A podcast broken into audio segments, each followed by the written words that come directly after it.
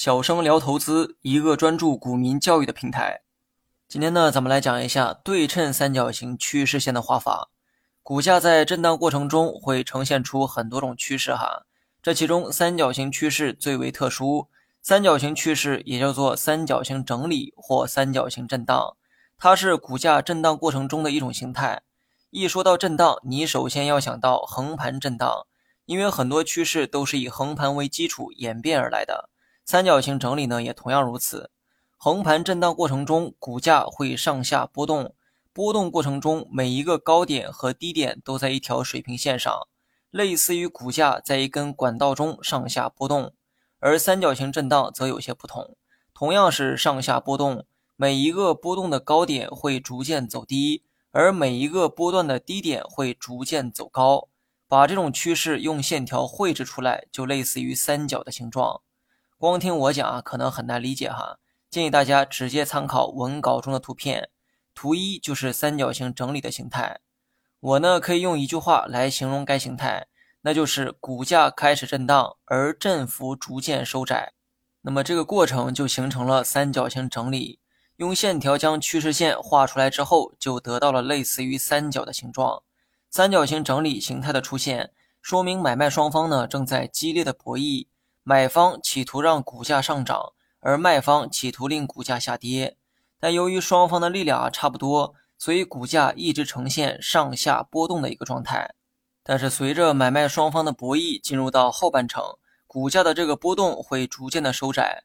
因为在前期的博弈中，买卖双方的力量均有所消耗，所以呢越往后股价的波动会越来越小，于是就出现了振幅由大变小的状态。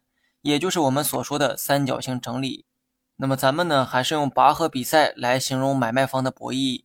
假设买方和卖方力量的极限都是十，那么股价一定会上下震荡，而震荡的区间是上下二十的范畴。但随着买卖双方博弈时间的拉长，双方力量的极限会有所下降。如果说这个数值啊是八，那么股价震荡的区间会变成上下十六的范畴。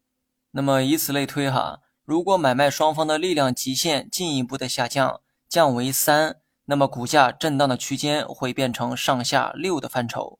震荡区间由最初的二十、十六降为六，把这种趋势用线条画出来，那就变成了类似于三角的形状。这就是该形态背后的原理所在。那么与其他趋势一样，上面的线条叫做上轨线，下面的线条啊叫做下轨线。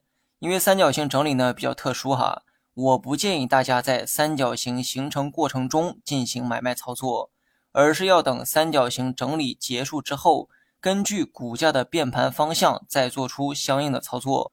比如说，股价进行三角形整理之后，它最终选择了突破上轨线，这时候意味着买方战胜了卖方，股价后期有继续上攻的可能。你可以在股价突破上轨线的时候选择买入操作。具体图片可以查看文稿中的图二。三角形整理过程中，股价的振幅呢会越来越小，这说明股价即将结束震荡，随即而来的就是方向上的选择。